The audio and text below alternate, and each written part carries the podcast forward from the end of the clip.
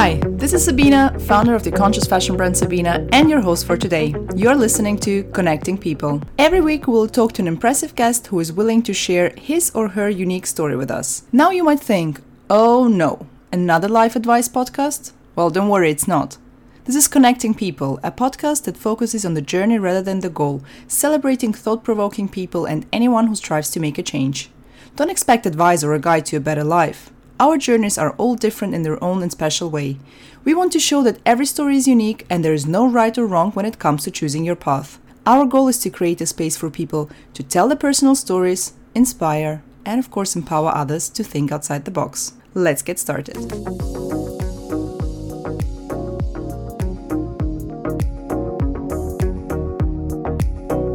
Today's guest is Aja Barber. Aja is a London based writer and style consultant focusing on sustainability, consciousness, ethics, and intersectional feminism. Her aim is to bring our attention to how systems of power affect our consumer habits. Aja is microblogging daily on her Instagram account, raising her voice to discuss various modern day challenges. She's also a contributor on EcoAge, sharing thought provoking articles and insights with her readership. I talked to Aja about the world of journalism and its challenges, about moving to London to fulfill your dreams, and what we can all do as a society to be more inclusive. Let's get started. Hi, Aja. Thank you so much for uh, joining us today. Um, this is the first time we're recording not in person uh, because of the current situation with the coronavirus we have. Thanks so much for your time.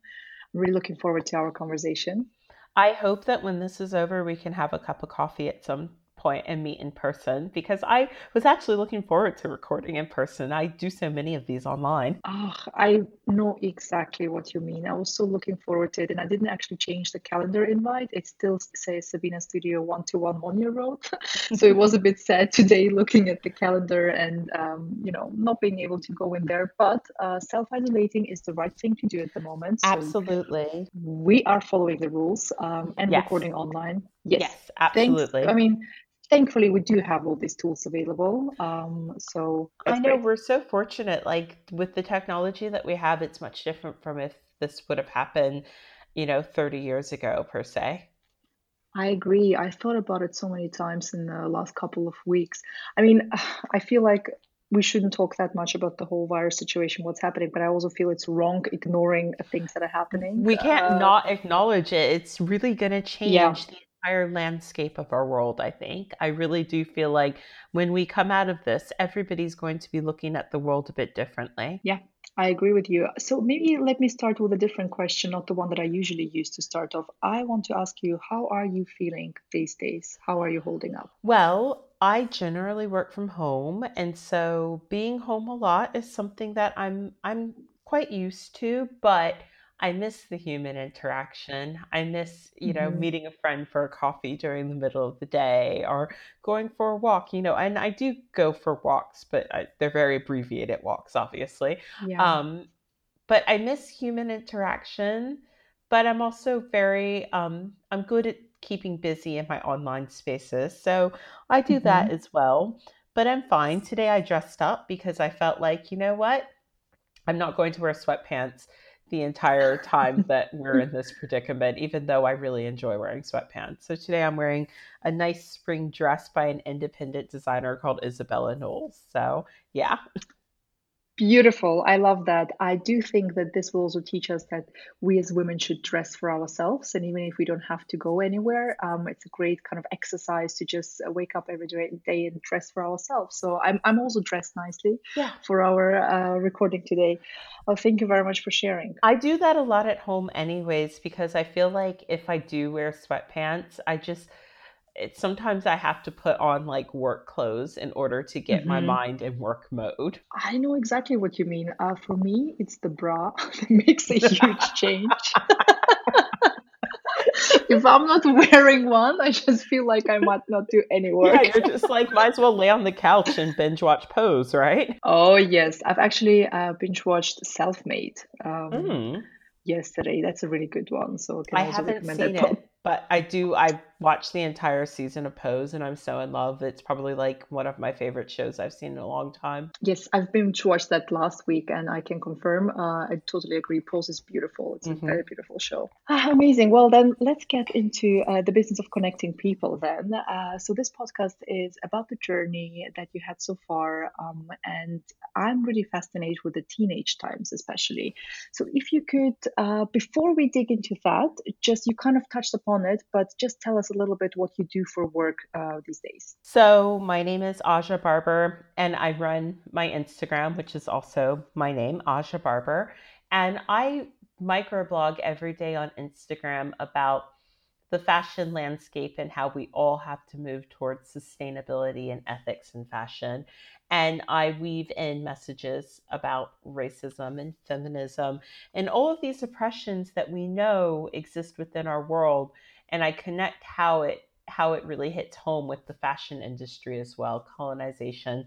So mm-hmm. um, I microblog every day on Instagram, and then I run my own platform on Patreon where people um, sign up to read about sustainable fashion every single day. And how do we get in a place where we're making more conscious decisions with our money, essentially? Because mm-hmm. I think a lot of people do want to be better consumers, but they don't know where to begin because it's a daunting conversation. And so my Patreon basically has a bite sized piece of information for you every day to think about when you're making a purchase or deciding whether or not you're going to support this brand or whether or not this collection by this brand is as ethical as they say it is. Which is really important because uh, to define sustainability these days is very, very difficult, and everyone's jumping on the train um, of that trend and confer- like you know, pretending to be what they're not. Greenwashing. So is very valuable, and yeah, yeah, it's there's so much greenwashing and now I feel like the people that subscribe to my Patreon can absolutely spot it from a mile away. Um, and so that's quite a good thing. And I think as consumers, people are getting way more into you know really knowing where their products are made and so my patreon yeah. gives you the tools to be a bit better about sort of figuring out if you want to spend the money on that item beautiful yeah and you're also a contributor to eco age yes i, I do I, enjoy reading your articles i do i write at eco age and um, they're just such a lovely bunch i, I feel like they you are. know they really they, they're very open to a lot of my ideas just really cool to have that amount of creative freedom for such an amazing organization that you really respect. Yeah, no, that is beautiful. Uh, so, what would you say back when you were a teenager? Uh, did you always want to become a writer, or yeah. You, what, so, what was your dream job back then? Okay, so I always was interested in fashion, and I was always interested in writing. But to be honest, as a black lower middle class girl, I was mm-hmm. pretty much never encouraged to go in that direction because it was always sort of, oh, well, you know, people don't really hire a lot of Black women in that sphere, or, you know, but nobody ever actually said that outwardly. But you know when something is being like hinted in that direction. Mm-hmm. So even though I've always really cared about fashion a lot and I've always really been writing's always been my strong suit because I can't do math to save my life. Like if you give me a math equation, I'll cry. Um, so writing has always been the thing that I was good at, but I was always sort of not encouraged to go in that direction.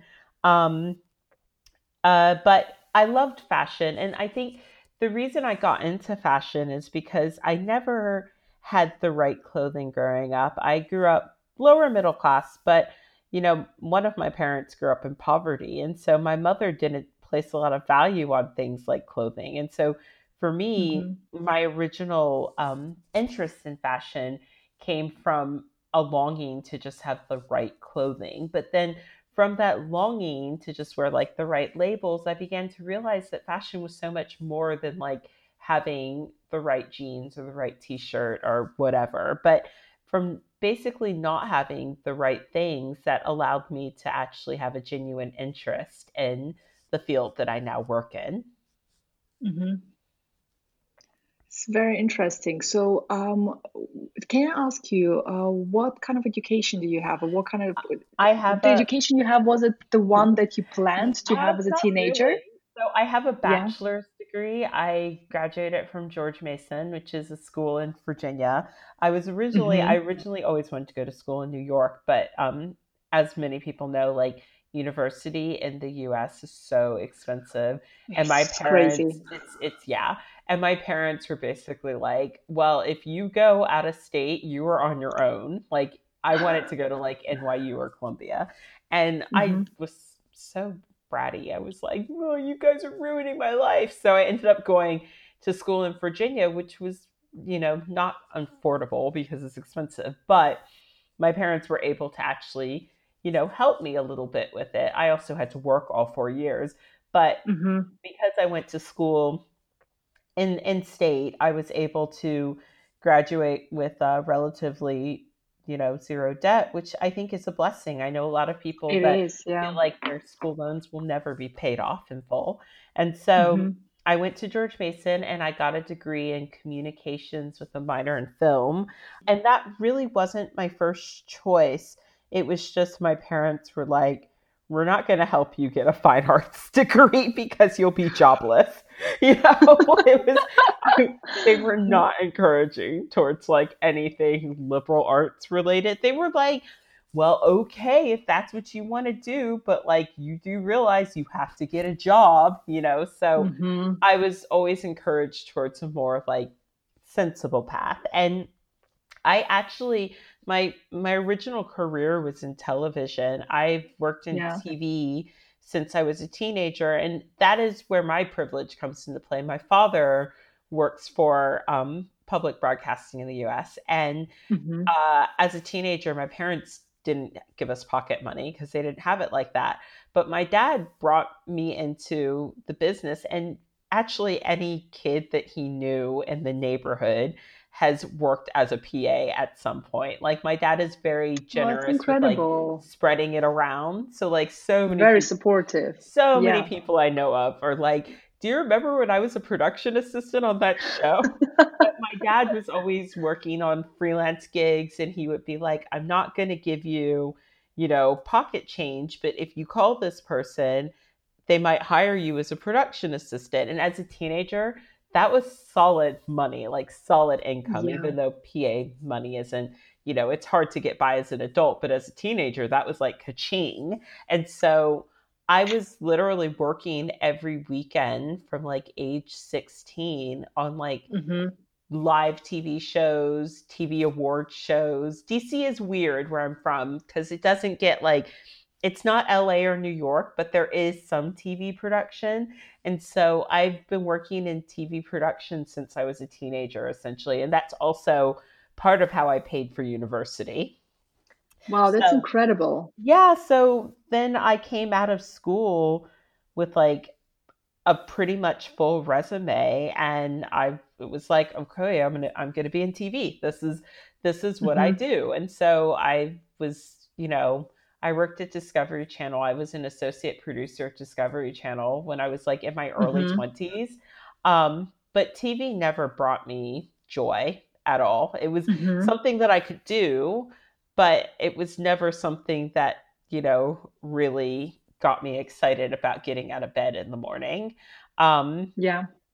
So that's what my actual, I'm technically a TV producer, but writing has always been something that I've done on the side. I used to write fashion blogs. I would write for pretty much no money for various websites. Mm-hmm. And um, it's just always been something that I've maintained while holding down a full time job in a completely different field. Oh, that's very, very exciting teenage times. Um, when you say that you felt like TV um, is not just kind of giving you the purpose that you were looking for, how does one realize that something doesn't give you the purpose? Honestly, like the TV industry is complicated. Like, honestly, when Harvey Weinstein was found out for being a cad, I don't think there was a single woman that I know that works in the TV industry that was surprised by that. Mm-hmm. So it's a business that can be great and it's a business that can also be very, very hard to work in. But for me, I felt like anytime I got burnt out from working within the TV industry, I would always sort of veer towards something fashion related. So when I first came to London, it was 2003, and I was still in university, and my school had a program where you could work abroad and they would give you credit for it. And so I came to London and I ended up being at this small streetwear label um, in East London that no longer makes clothing. Now it's a graphic design mm-hmm. firm. But that was my first taste of the fashion industry.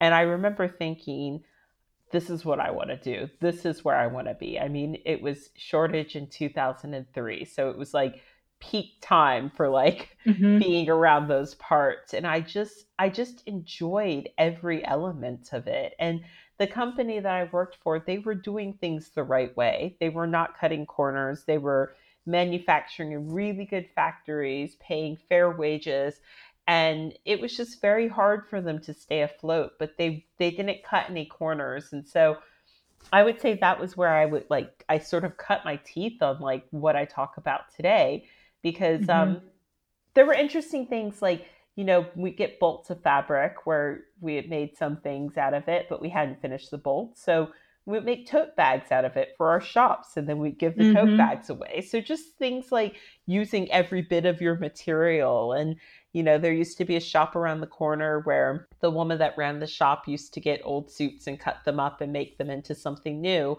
So that was kind of the first sort of okay, there's there's a way that you can do business that's that's ethical and that isn't adding more harm to the planet basically so that was my first taste and then i came back and finished my degree and went into tv and at one mm-hmm. point i got really burnt out on tv and i moved to new york and i interned later freelanced for a magazine and that was my first taste in realizing how problematic the industry could be because that magazine was really, at the time, poorly run, mismanaged. And it also sort of made me realize that, like, how I talk about privilege in my platform has to do with like that experience because mm-hmm. one of the things that I saw that was so prevalent in New York was that I couldn't figure out how anyone that wasn't independently wealthy managed to work in magazines in New York.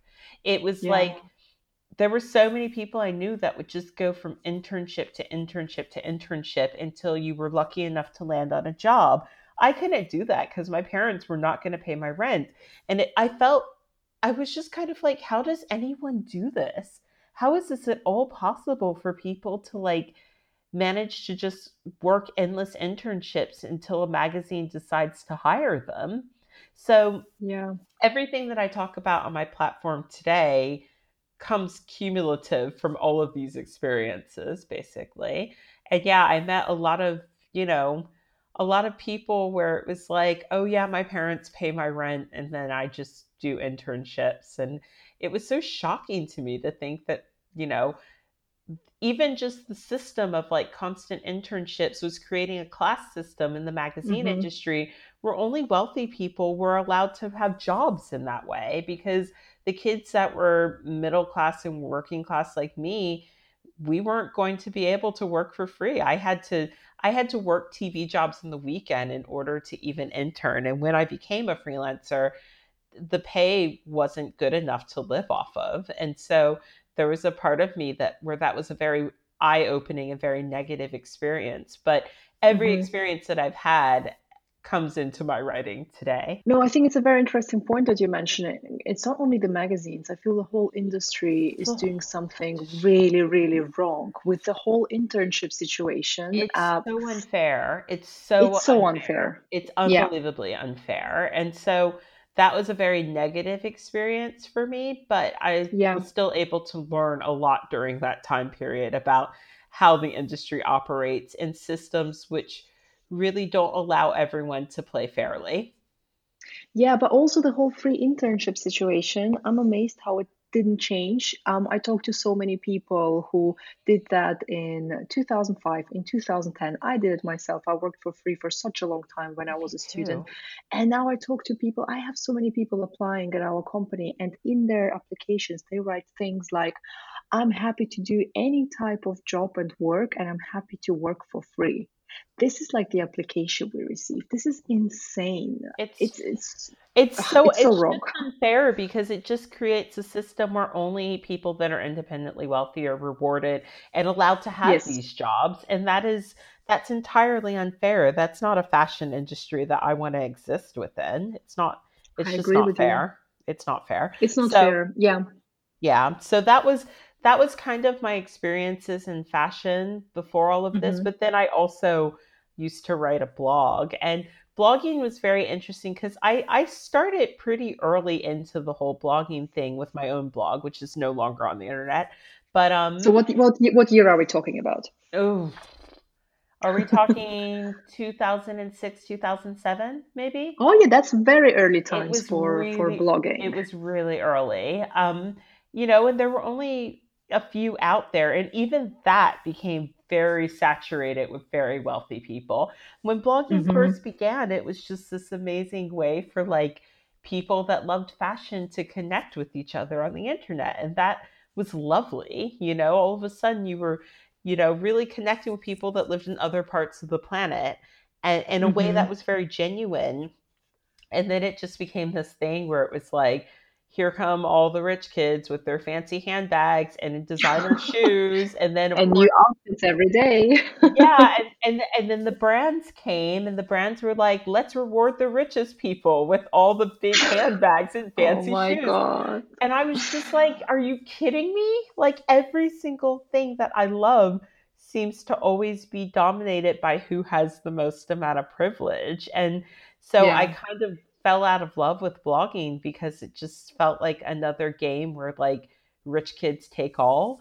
Um and Yeah. so yeah, that was that was also something where it was just like, oh, I see. So like if you have you know, tons of money, then this is just a game that you automatically win at no matter what. Um, Yeah, because you're you're making the rules for it then, and then it's easy to play them, you know? yes, absolutely. And also, that was the catalyst for me to also start thinking about sustainability because I hmm felt my own consumption change because there was definitely an element of buying to keep up with the Joneses where it was like, okay, so I used to have like outfits, but now it's like all of a sudden I'm competing with this person whose parents buy them designer shoes all the time, and that's not very fair. And so let me go and buy some like, you know, stuff that I don't probably need, but I feel like I need to hmm present new outfits all the time. So I was feeling really icky about my own consumption surrounding blogging. And I began to think, like, and I wasn't even the worst culprit. I was never someone who did a haul video, or I was never someone who would buy a bunch of stuff, wear it once, and then give it away. That was not how I was operating. I definitely wore my hmm clothing, but I noticed that my consumption had sped up tenfold. And I was thinking, so if I'm someone who's probably on the lower end of consumption here, I'm looking at all these blogs that are popping up that are like hyper consumption. And so hmm I know that at the end of every year, I've got a bag of clothing where it, it doesn't work for me anymore. How many bags of clothing are actually being sent to quote unquote charity shops because of just blogging? You know, so Yeah. Yeah. that was kind of when I began to sort of cut my teeth on sustainability because I I wasn't feeling good about the buying habits that were being pushed through social media at all. hmm That is a very interesting point. Uh, there are so many conversations around how social media changed the way we consume, and um, as a as a brand, I can say we have a huge problem with people ordering dresses just to post them on Instagram, so just for the gram, and then sending them back, which Yeah. is insane. I've never There's done that and I've always felt like horrible about like the idea that people have to it's just it just you you know that you're cheating the system when you do something like that. Like yeah, it's it's much different than like okay, everybody changes their mind. You get something, you try it on, maybe you wear it around the house and you realize it actually really doesn't suit you. But this yeah, actual system of like buying something just to post it on Instagram and then returning it, that is icky. It's insane, and people don't think about the independent brands that they're actually buying from. And you know, harming what, with that action. Exactly what it does to us, and think about the carbon footprint. Just sending things back, ordering something, mm-hmm. knowing that you will be sending it back for sure. Yeah. Just that thought. It's absolutely insane how yeah. people uh, are so detached from the making and from the products and from from how this whole kind of industry works that they don't care because it's all about posting that new look that no one's seen you before. Exactly. So insane. So even just like, you know, social media, blogging, Instagram, whatever, I've seen how our buying habits have sped up within like the last 20 years. I remember the first yeah. time I visited a big fast fashion store and I remember the rush that I felt was similar to like a drug rush. You know, you're like lightheaded, overwhelmed, you know, but also yeah. like also thinking like I want to buy it all, you know? It's yeah, like, yeah. It's really I can remember the timeline in that. And so yeah, I think being on social media really actually got my wheels turning thinking about how our buying habits were actually hitting home at planet Earth. And that's kind of mm-hmm. where my platform began, I would say. Mm-hmm. So, do you think that people around you thought it's a good change, or did you feel like they were judging you for now questioning everything and trying to do things the right way? Oh, at first everyone was just like, "What are you going on about? Oh my god, you're really ruining my day. Come on, let's just go to Forever 21." No, oh, I sounds so familiar. oh, at first people were really like not here for it, which is funny because the minute you have a platform and other people start to care about what you're saying, everyone miraculously forgets how they like talked about you when you tried to tell them like maybe we don't need to shop so much, you know? Yeah, I know what you mean. that, that, that is, it's a very, very interesting evolution. I had that with a lot of people surrounding me as well. But I also realized that sometimes people would be scared uh, to tell me where their things are from. So if I compliment a friend and I say, "Oh my god, I really love your dress," mm-hmm. and then mm-hmm. she would whisper and say, yeah, oh my God, it's uh, Zara. Yeah. It's like, you know, the, the, the, the whisper of shame, of yeah. fast fashion shame. Uh, I don't want people to do that either. So right. it's very difficult to find that balance and um, championing uh, slow fashion and telling people what is better, but also not giving them kind of the feeling that they can't share with you if they still not there. You know what I mean? Okay, so for me, I always say, and I say this all the time on my platform, there is no shame in having fast fashion in your wardrobe because 99.999% of the population does, you know? So yeah. it's almost yeah. this unavoidable thing. And for a while, none of us were thinking about the effects of it. Where I stop is I, I have an issue with people dressing it up like something it's not. So like you do see a lot of people on Instagram going, "Oh, well, you know, this line is sustainable." And it's like, "No, it's not it isn't or, yeah. or well yeah. i wear my clothing a long time so that makes them more like sustainable and it's like no like wearing your clothing a long time is being good with your money and like valuing what you buy but yeah. it doesn't make the garment more sustainable or better for the earth and it certainly doesn't mean that that garment worker actually got paid a fair and living wage so you wearing it a long time has nothing to do with it so i have an issue with people sort of like pretending like fast fashion isn't as bad as it is but i have no mm-hmm. issue with people being like yes i still wear fast fashion. Like i'm not gonna i'm not gonna shame someone who doesn't have the same socioeconomic advantages that i have because they're buying yeah. something at primark for their kids. I will not do that. That's that's being crappy and that's also not like taking privilege into the conversation. But yeah which is important. Yeah but for people that have more privileged than me and people that are in a better like financial position but still buy fast fashion i don't really know what to say to them. I'm kind of just like congratulations you're a part of the problem and you can be the person that could actually like lead us out of the mess you know? So yeah. it's always about like sort of looking at who you're who you're talking to and who you're like dealing with you know? But yeah, yeah, I definitely used to be friends with people that would buy a ton of fast fashion and I'm not really friends with them anymore because I know that they can actually afford to like buy better. Like if you drive a sports car and you're like doing all these hauls from like a store that has really really bad ethics then like i'm sorry mm-hmm. i can't make you feel good about that and i'm not going to like dress it up and make you feel comfortable with that purchase you know because yeah, i know yeah, that no, exactly you're the person you that's in the position to actually be better about this. No, that that's a very good point, and I think that's the best way to do it anyway. Um, yeah, I kind of lost some people, some friends as well along the journey because not everyone um, understood that they should check their privilege and but not not everyone is here for all of your journey anyways, and that's what I always exactly. tell people. Like people come and go, but the people exactly. that really really care about you, they'll be around.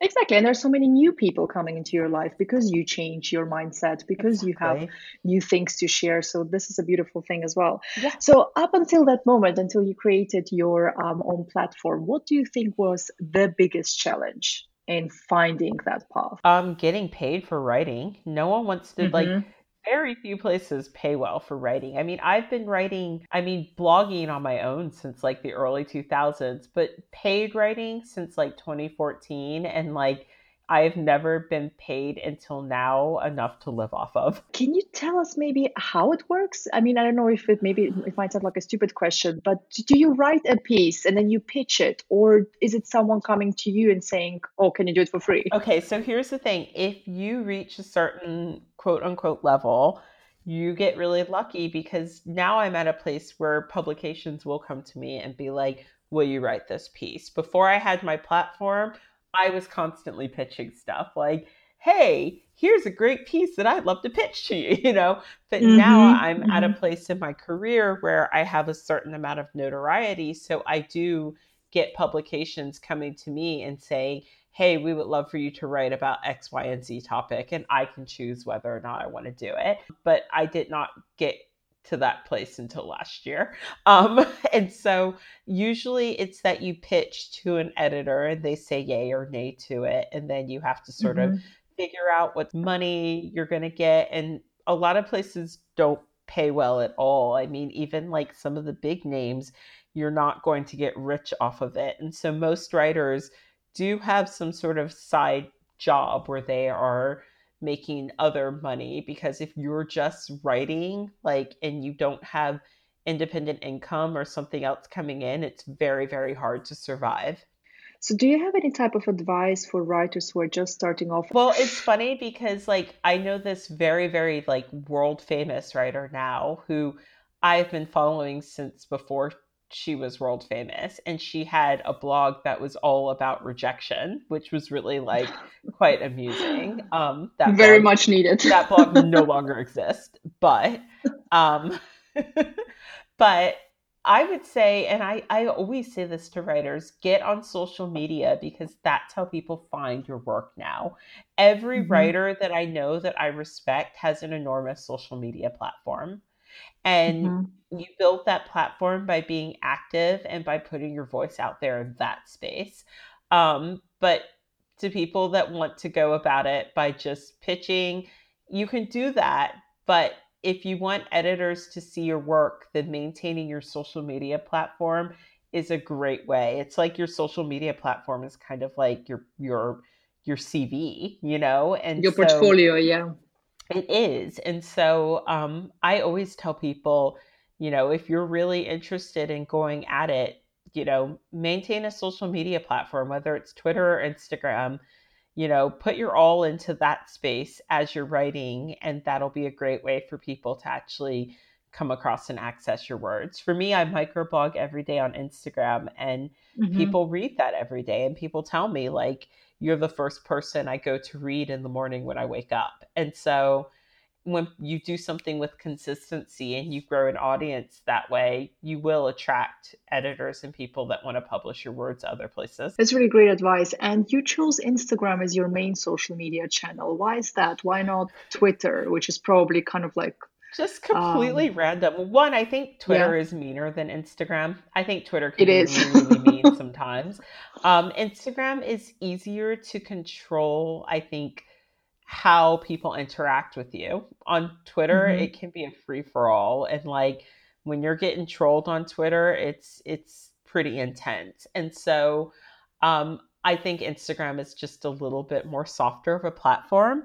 But in general, it just happened to be the platform that worked out for me. Just the right time for that sort of thing, I think. And when people um, kind of have a platform on social media, it sometimes feels like they would work 24 7. And um, I follow you as well on social media. I follow you on Instagram. I know that you share a lot of content. You have a lot of Insta lives happening, especially the past couple of days. Mm-hmm. How do you manage to keep a good balance? And... I don't. you don't. Okay, perfect. So you're just like uh, honest because I'm failing at it so badly. Oh, I fail so hard. My partner's always like, put your phone yeah. down. No. Oh my god, same. Don't, don't believe the like there are some people that I'm sure have work life balance and they're better humans than me. I have none whatsoever. It's something I'm constantly working at. So like like yeah. if I want to read a book, I will put my phone in another room because if my phone is in the same room with me, I will not get my reading done.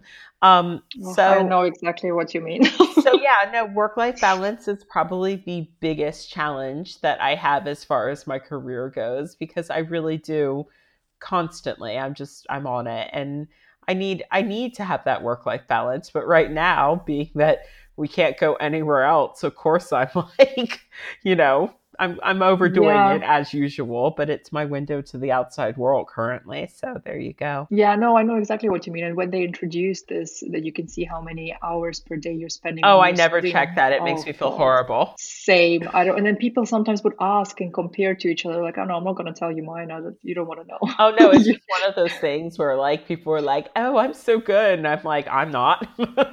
no, no, but it, that's what I'm saying. I mean, if your work is connected to social media platforms platforms or to platforms in general and you have to share you have to talk to the community that's part of it. It's just very difficult and of course it's a personal thing as well. So where do you draw that line of this is work this is personal this is me time this yeah. is work time it's so blurry all of it. It's it is, it's very blurred. So i'm working on that. I'm a i'm a work in pro in progress. I like that. Um, do you think there are any regrets you have? Work wise no because i almost felt like it had to be this time for me. Like I felt like I I I was sticking things at the wall constantly. Like, okay, I'm going to come over in London and and work with this fashion label, and that was great, mm-hmm. but you know, it wasn't a long term thing. Okay, I'm going to try magazines. Oof, that was a nightmare.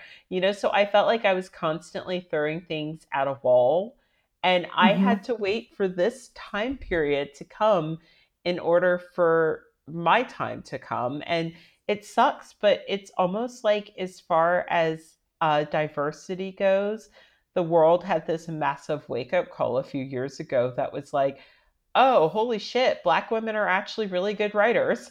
I really did feel like that was happening. And so for me, it kind of just felt like it was my time, but it sucks that that's how the world operates, you know. Yeah. But I've just been sitting here the whole time writing about sustainability. It's just the world finally decided to care. And um, yeah, so I don't have any regrets. I think, you know, if I had to say something to my former self, I would be like, just stay the course because your your time is coming. But there were a lot of times where I just thought, like, what's my purpose in life. Um, and what do you think are your three milestones? It can be anything. It can be personal. It can be career related. Speaking at Central St. Martin's with a study mm-hmm. hall, that was like because I, when I lived in the US before I met my partner, I actually was considering applying to Central St. Martin's because I was so desperate to get back to London. I just, I knew that if I could get here, like cool things would happen.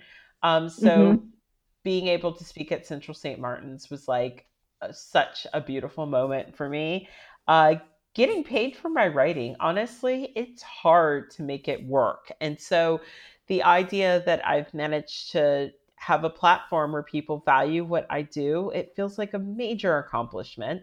And then mm-hmm. my collaboration with the designer Lora Gene brings me so much happiness because so many people don't prioritize being size inclusive or sustainability or ethics. And, you know, I've talked to brands that are just like, mm, we can't do it. It's too hard. But actually, like being inclusive in your sizing, it is not that hard. And I, that's a part of my platform is that I'm always trying to talk to brands about how you can be more inclusive. And so to be able to create something where a person that might have a bigger body can actually buy a really nice sweater and they know mm-hmm. that the mm-hmm. person who made it was paid a fair wage and they also mm-hmm. know that the materials aren't harming the earth, that feels like a major accomplishment. Every person in every body deserves to buy clothing that they can feel comfortable and happy about buying and that makes them feel good to wear. That is beautiful, very beautiful milestones. Um, I, I, like the selection you have made.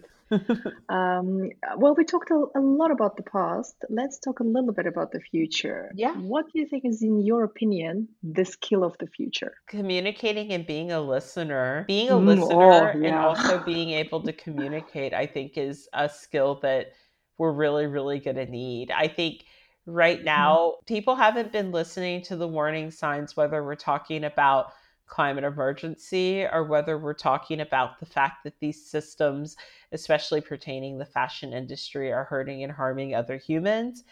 Mm-hmm. We've not been so good about listening as a society.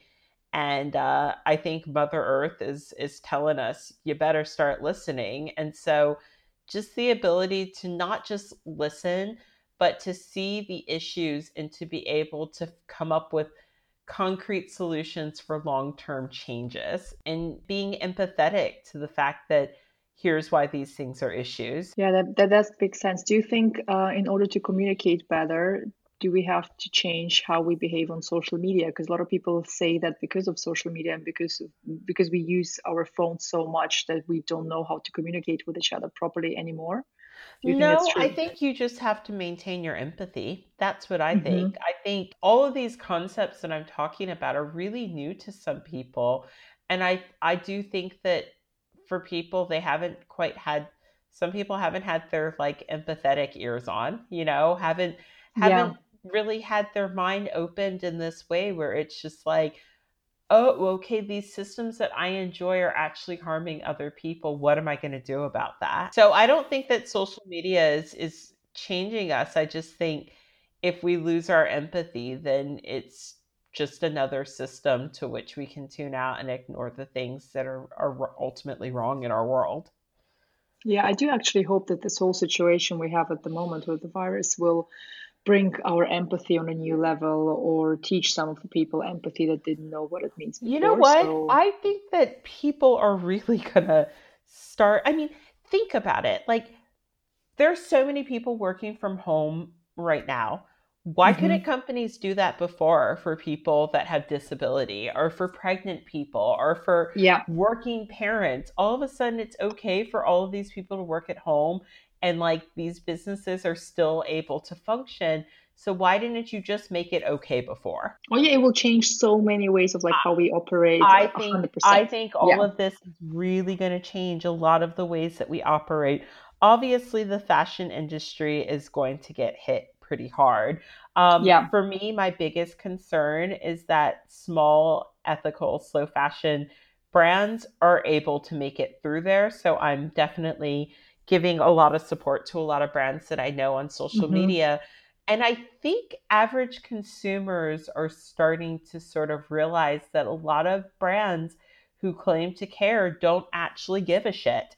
Because I've seen, I've been talking about how certain brands kept their stores open in the beginning yeah, of the pandemic when it came to London.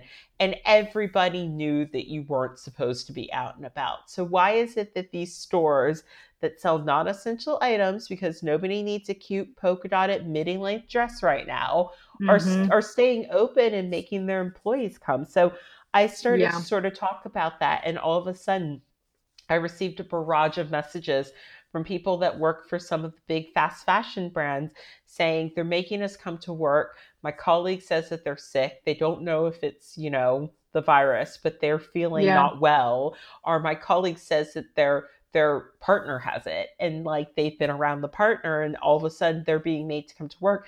So I think that there's been this massive awakening that a lot of these mm-hmm. retail businesses say that they care, but they're not showing it when they put their employees at risk this way. And so, my biggest hope is that people will challenge their businesses to not just be better to them, the worker, but to be better in all parts. And when I say all parts, I'm talking about the supply chain and the garment workers, mm-hmm. you know, because we in this part of the world have been very, very good at turning a blind eye to that for far too long. And yeah. now that people are saying, oh my goodness, like my company put me in this really bad position I hope that people will keep that momentum when it comes to caring about garment workers' rights as well. Yes, I do hope that as well. And I think this is a whole new chance and opportunity for the whole fashion industry to rethink yes. the way we have been doing things. Yeah, absolutely. I agree with that. I couldn't yeah. agree more. And so that's my hope is that there will be seeds planted right now. Yeah, I hope that too. So the very last question I have for you today, I like to start with the teenage years and yeah. finish with the teenage years. So if you could give your younger self one advice, what would it be? You are going to have the life that you always wanted. Be patient and also don't care what that person says because they don't know what they're talking about anyways. I love that. My younger self appreciates that as well. Whenever you're doing something new, people are always going to try and knock you for it. That's like the human instinct is to be like, mm-hmm. "Oh, I'm not comfortable with this thing that you're changing about your life. So how can I put you down?" And yeah. those are never the people that are going to matter in the long run and you just have to realize that. Yeah that that's amazing advice not only for your younger self i guess for us today as well. Um, aja thank you so much. It has been a real pleasure. Um, i learned so many things today and was really exciting to hear your story. Thank you so much for your time. Thank you for having me. It's been a really great conversation. Thank you very much for listening to this episode of Connecting People. We hope you enjoyed it. If you would like to find out more about our guests, simply check out the show notes or visit our website sabinna.com. That's S A B I N A.com. This is a weekly podcast and a new episode is released every Sunday, so make sure you join us again.